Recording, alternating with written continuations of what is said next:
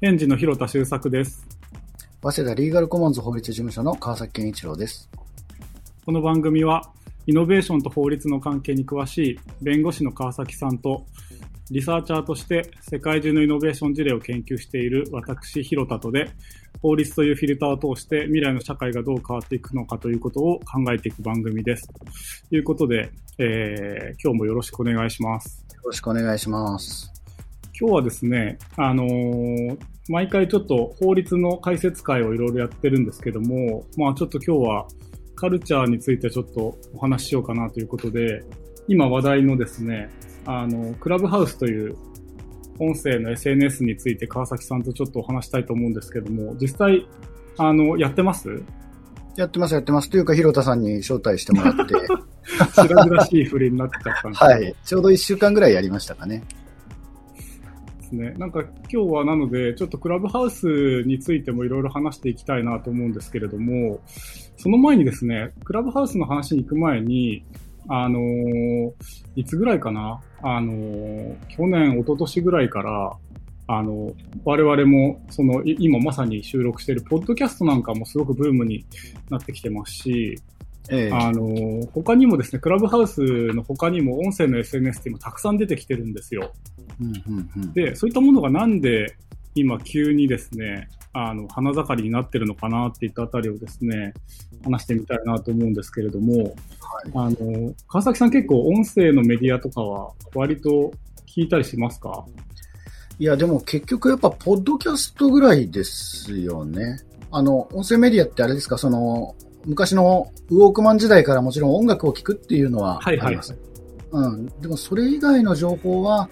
ポッドキャストをちょっと、まあ、聞くぐらいですかね。はいはい。ちなみに、ポッドキャストはどんな番組とか聞いてるんですか？いや、でもね、あの、実はそんなに真面目にちゃんと聞いてなくて、あの、古典ラジオみたいなやつとか、はいはいはい。あと、あの、英語のちょっと勉強代わりみたいなコンテンツをちょこちょこ聞いたりはするぐらいですね。あの、はいはい特にあの、ジムで走りながら聞いたりとか。ああ。やっぱそういうやっぱながらにやっぱいいですよね。僕も音声のメディアはですね、結構好きで、あの、普段その皿洗ったりとか、お風呂入ったりとか、あとその暗いところで、まああんまりもうブルーライト見たくないみたいな時にはやっぱすごく聞くことがあって、あともうちょっと疲れたから本読みたくないから、あの、なんだろう、そういったものを聞くことで、まあちょっと補ったりとかっていうのもあるし、僕はあの、ポッドキャスト以外にも、あの、オーディオブック、でうんうん。あのー買って聞いたりしてるんですけど、あれも結構ですね、意外に、あのー本によって頭に入ってくることがあって、へそれはそれ。ね、結構おすすめなんですよ。オーディオブックってどんなのが出てるんですか？いや、結構いろいろ、あの、ハードな、ちょっと、えっ、と、まあ、普通に売れ筋の本は割とオーディオブック化されてますし。あ例え、ば、あれです、僕あの、ユバル・ノア・ハラリの、あの、レッスン21でしたっけ？はいはい、あの手のやつとかも、うんあの、活字で読み切るの結構きついんですけど、はいはい。朗読してもらうとですね、結構聞けちゃって、はい。まあ今民主主義が危機に陥ってんだなぁ、みたいな。なんかそういうのがね。ちなみにそれ一冊、朗読で聞くとどれぐらい時間かかるんですか？えっと、まあものに当然よるんですけど、4、5時間とかなので、コツコツ聞いて読み終える。で、本って一回中断するとやっぱなんかもう、もう積んどくになっちゃうんですけど、音だと、あの途中わかんないところも、まあなんか走り切れば一冊読んだことになるので、まあ、そういう聞き方もあるなと思ってるんですよね。それ面白いですね。一回やってみようかな。結構、あの、面白い体験だと思うんですよね。それどこで買うんですか？えっと、えっとですね、 Audible は多分、あの、アマゾンのサービスですね。僕が買ってるのは。アマゾンの、あの、本で、あの、Kindle で買うとか、要は単行本としてその紙でか買って送ってもらうとか、いくつか種類があると思うんですけど、その、ええその様式のところを選ぶとですね、 Audible っていうのがあって、それで買うと、音声として買えるんですよ。はあ、それアプリはなんか、Kindle アプリでいいんですか？はえっと、 Audible ってアプリがあって、そこに格納されていく感じですね。ははははなるほど、やってみます。それで、僕は聞いたりもしてるんですけど、うんあの、なので、これってやっぱ面白いなと思うのは、もともとアメリカってほら、あの、車社会なので、もともとその本の朗読をしてある CD とかっていうのが結構充実してたんですよね。で、ここに来て、その、ポッドキャストなり、その Audible みたいなものが、その、充実してきていて、音声メディアがやっぱり発達してるのもありますし、あとその、やっぱりですね、今まさに僕も川崎さんも AirPods をつけて今日収録してますけれども、こういった新しい耳にあるプラットフォーム、うん。うん、その今までそのプラットフォームというと目目であのスマホを見るっていう視覚的なものが多かったのが耳っていうところにですね、そのマイク機能も入ってきてるものが新しいプラットフォームになり、新しいインターフェースになってきてるみたいなことがやっぱりあるのかなと思っていて、あの、あるデータによるとですね、もう大体 AirPods とかそういったスマートイヤホンをつけてる人の人口が1億を超えたということで、あの、いわゆるそのテレビとか雑誌みたいにこのリーンフォワードで前のめりになって見るみたいなものと違って、リーンバックっていう、いわゆるソファーとかに横になって受動的に聞くみたいなメディアっていうところが、まだまだこれから花盛りなんじゃないかっていう話があって、つまりその AirPods が普及したことによって、いわゆる今まで隙間時間って言ってたものが、まだまだある、あったことに気がついてるという感じですね。なるほど。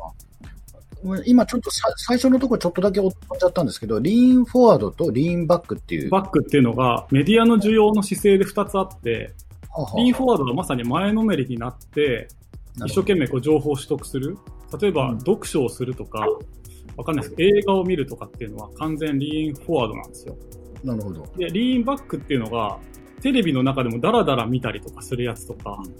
なんだろうな、まあ、ツイッターをソファーでダラダラ見たりするのをリーンバック。商品みたいな感じですね。あ、そうです、そうです。うんうんうん、はい。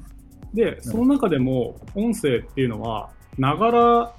ていう時間を使えるわけですよね。テレビ見てるときって、あの、他のことできないんですけど、例えばその、皿洗ってる時でも、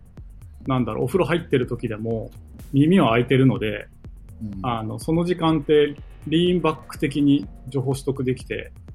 でそこはまだまだ、あのー、たくさん時間があるねっていうことが、あのー、分かってきていることですし、で、その中でも今その音声 SNS っていうのはですね、あの、なんで出てきてるのかなっていうことをですね、いろいろこう、いろんなレポートを読んでいるとわかるのが、いわゆるその、会社の会議で使うズームとか、あの、なんだ、Teams とか、ああいったものって、決められた時間に決められたメンバーで用意された資料について共有することが多いので、偶然の出会いっていうのがやっぱないんですよね。会社だと、あの、物理的に会社に行ってるので、たまたまその廊下ですれ違った人と最近どうとかそういう偶偶発的にあの話が入ってくることあるんですけど、ズームのミーティングってそういう偶然の出会いとかって、まあなくなるわけですね。招待されてやってるので。で、そこに、その、今流行ってる音声 SNS、クラブハウスなんかは、たまたま通りかかったものを聞くとか、たまたまこう、なんだろう、つながりができるみたいなところで音声であったりするので、なんかそういったその、なんだろうな、ビジネスツールのカウンターとして出てきてる側面もあるみたいでして、まだまだ耳を使った、あの、メディアっていうのは、まあ、増えていきいきそうだということが言われています。で、他にも、あれですね、あの、いわゆる AR、あの、拡張現実で、はい。はいいわゆる視覚的にそのポケモン GO とかでスマホでかざすといるよみたいなのは AR でよくあるんですけど、あの、音の AR みたいなことも今すごく、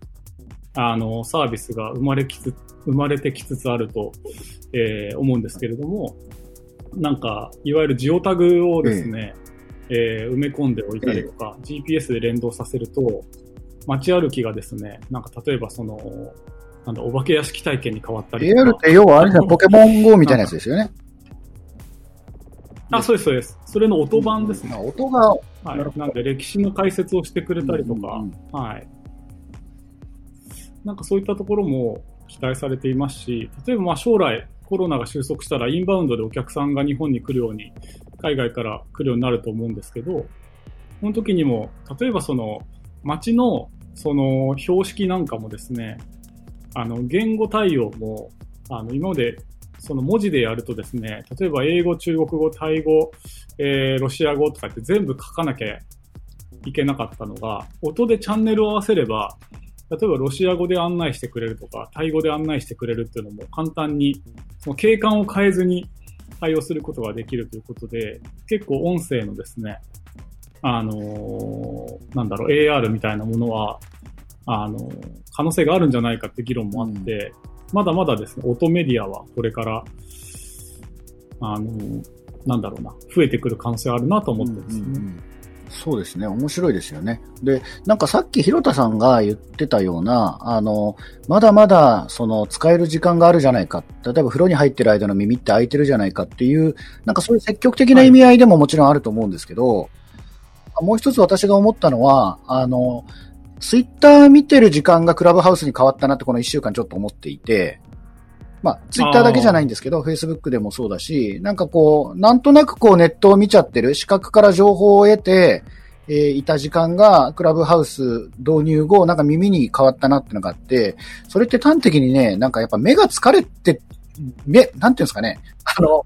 画面見るより楽なんですよね。で、まあ、ひょっとしたら老眼が始まってるからかな、かもしれないなとか思うんですけど。なんか、なんだろうな。なるほど。うん、なんかそこが、でもなんていうんですかね、じゃあ音楽聴いてりゃいいじゃないか、さっきのオーディオブックでいいじゃないかって確かにそうなのかもしれないんですけど、はい、そこになんていうんですかね、もうちょっと動的な刺激があるんですよね、クラブハウスだと。その予測不可能性というか、どんどん広がっていく感じとか。はいはい。まさにライブであるがゆえのハプニングがそうなんですよね。その、聞き逃せないという意味で、やっぱり今ここ性というか、今ここにいないと、うんうん、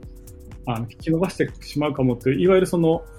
FOMO、あの、 fear of missing out ってよく言われますけれども、えその、えっ、ー、と、自分がはぶられてないかっていう不安、うん、そこっていうものも、まあ、あの、あったり、そういったものも動機づけにもなりますし、まあ、そこはだから、ちょっと、あの、得意なプラットフォームではありますね。うん、ちなみに他にもあれなんですか？私、クラブハウスぐらいしかこういう音声 SNS って知らなかったんですけど、はい、他にもあるんですか、はいはい、あ今ね、似たようなものがたくさん出てきていて、例えばですね、ロッカールームっていうのはですね、はい、あるんですけど、これは、えっ、ー、と、スポーツの、えー、世界というか、スポーツに関する、えー、話題をその話すための、えー、プラットフォーム、サービスがあってですね、ここなんかは、えっ、ー、と、バスケットボールのプロ選手なんかが登録していたりして、はい、そういったそのプロの選手の話が聞けるっていう時もあれば、ファン同士で、あの、会話を楽しむこともできるっていうものですね。で、あの、やっぱりですね、スポーツとの相性の良さっていうのは僕は感じてまして、はい、なぜならスポーツってやっぱ生で試合を見るっていう面白さがあるんで、うん、そこはやっぱりみんなで一緒に盛り上がりたいよねっていうインサイトを捉えてるなと思って、うん、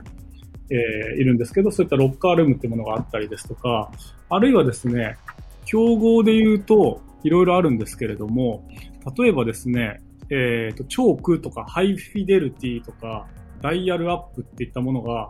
あります。えっ、ー、とですね、まあちょっと、えっ、ー、と、インターフェースがちょっと違うんですけども、似たような機能で、チョークとかハイフィデルティ、ダイヤル。どういうスペルですか ?CHALK。チョーク。はい。チョーク。とかハイフィデルティ、それからダイヤルアップってあって、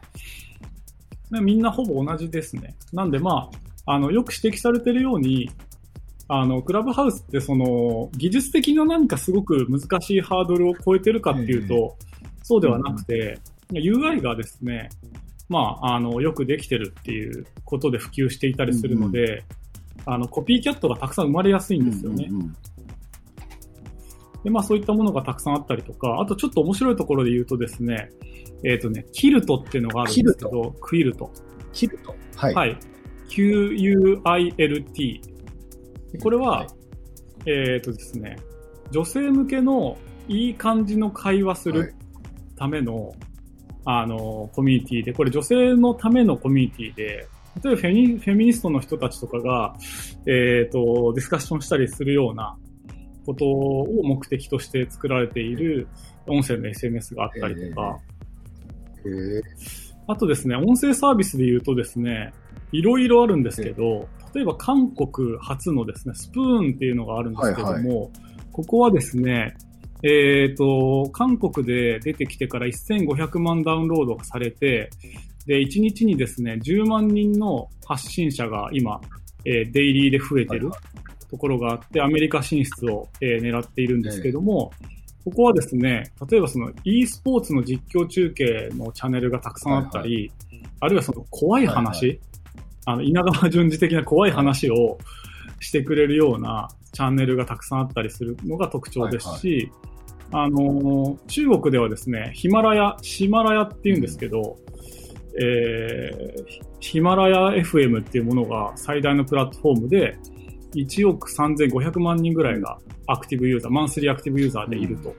いうもので、非常に盛り上がっているんですね。で、他にもですね、ちょっとマニアックなところでいくとですね、えっ、ー、とですね、ディプシーっていうのがあるんですけれども、これはですね、女性向けのちょっとセクシーな、あのー、お話をたくさん集めた、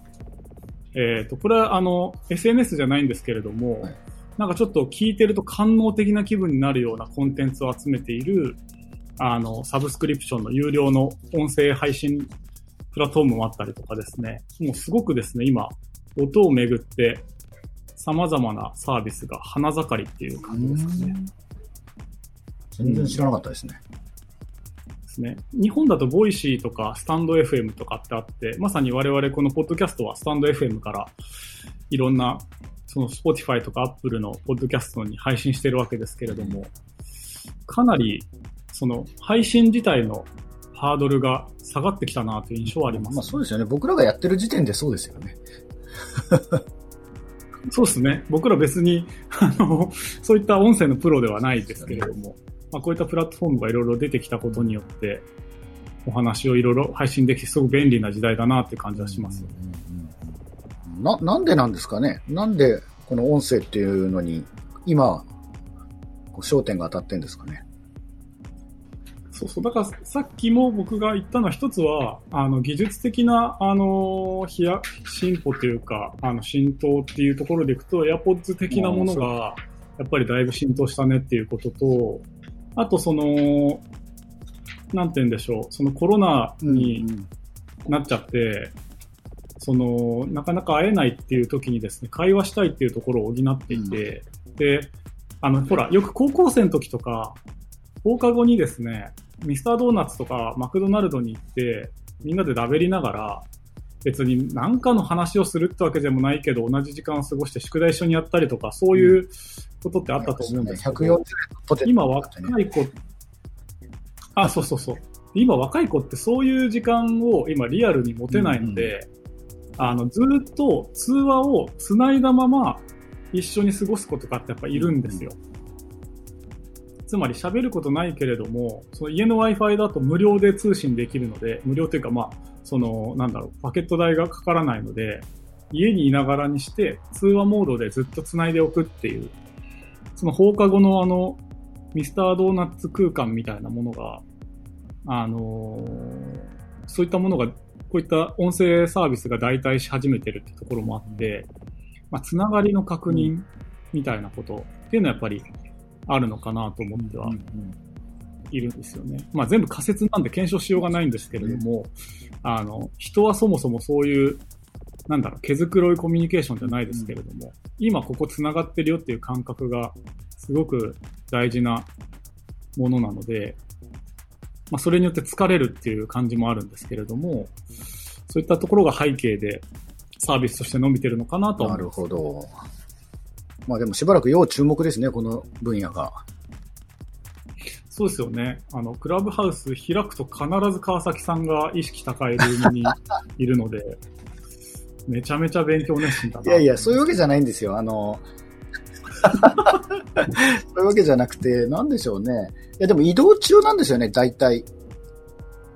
あの、あ、聞いてるの AirPods Pro を耳に挿して、電車乗ってる時とか、だからあの、よくスピーカーに呼ばれたりするんですけど、あの、本当にお断りってことも結構あって、あの、声出せない。あ、はい、はい、なるほど。そうです。でも面白いですよね、あれ、本当に。まあちょっとそこら辺の話はまたじゃあ改めて